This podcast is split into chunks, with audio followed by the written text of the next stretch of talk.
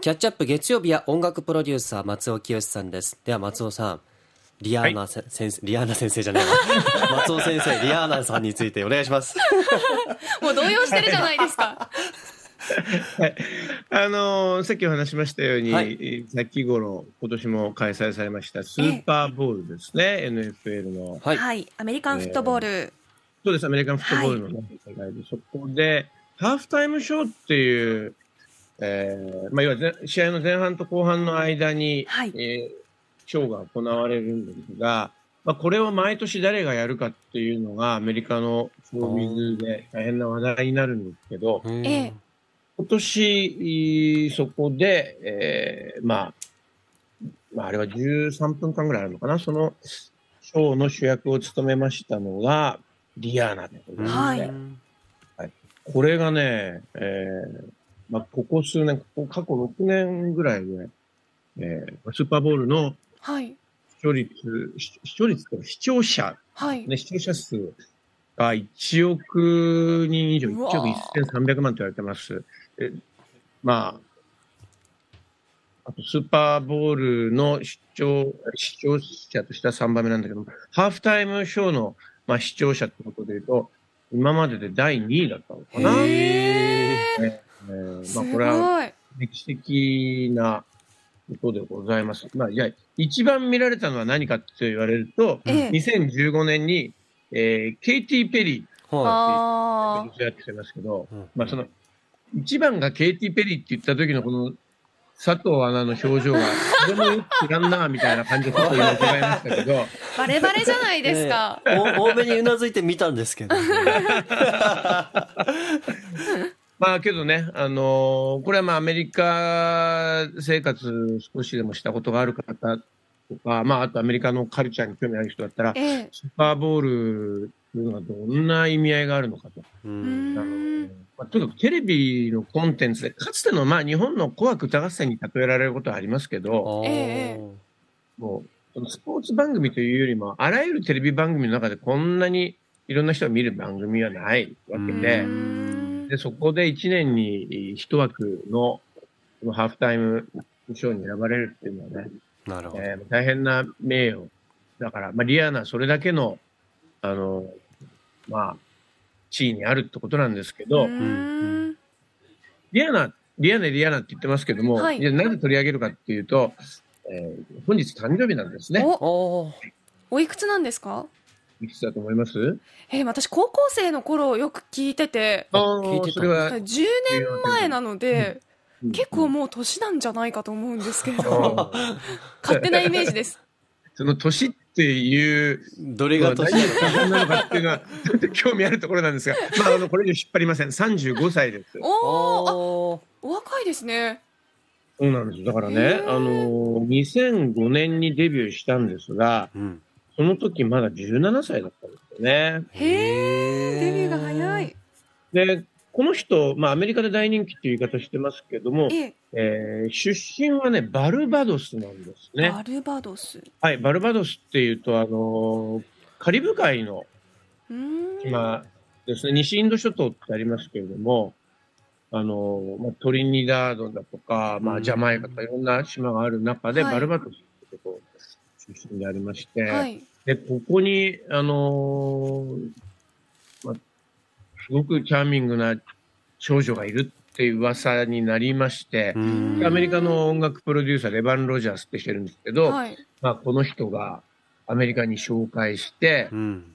で、まあ、16歳でアメリカに移住してくるんですね、デビューのために。え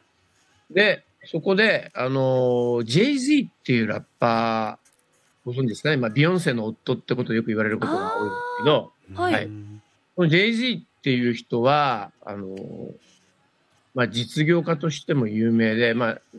レコード会社ですとか、まあ、音楽の、おビジネスの会社を、まあ、いくつか経営してるっていう人になるんですが、この Jay-Z に認められて、リアナは世に出てくるんですね。うー、うーん。で、この2005年に、えーデビューアルバムをリリースするんですが、ここで、えーまあ、ポンデリプレイっていう曲が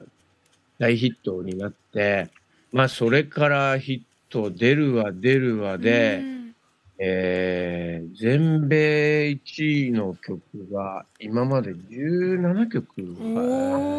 えーで、あのーこれはね、わかりやすく言うともう、ビートルズとかプレスリーとか、はい。マライア・キャリーとか、あのレベルなうんです。うーん。なんですが、ええ。あのー今言った人たちに比べると、日本での知名度がぐーんと低いんですよね。ああ。佐藤さんもどうしてもね、知らない僕もこう。いう音楽の魅力を語るときに、こう、記録の話ばっかりするのどうかと思うんですが、ええええあのー資産額が多いことでも知られておりまして、総資産額。なぜかっていうと、その音楽の売り上げだけじゃなくて、ビジネスウーマンとしても大変な活躍ぶりでございまして、ええそうなんですか。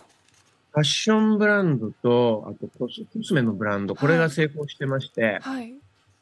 あのーまあ、彼女本名が、えーちょっと長いんですけど、ロビン・ディアーナ・フェンティっていうんですが、はいこのフェンティっていう名前をブランド名にして、これあのールイ・ヴィトン・モエ・ヘネシーとパートナーシップを組んだりして大成功してるんですね。うーん。えーで、現時点での、はい総資産額がえ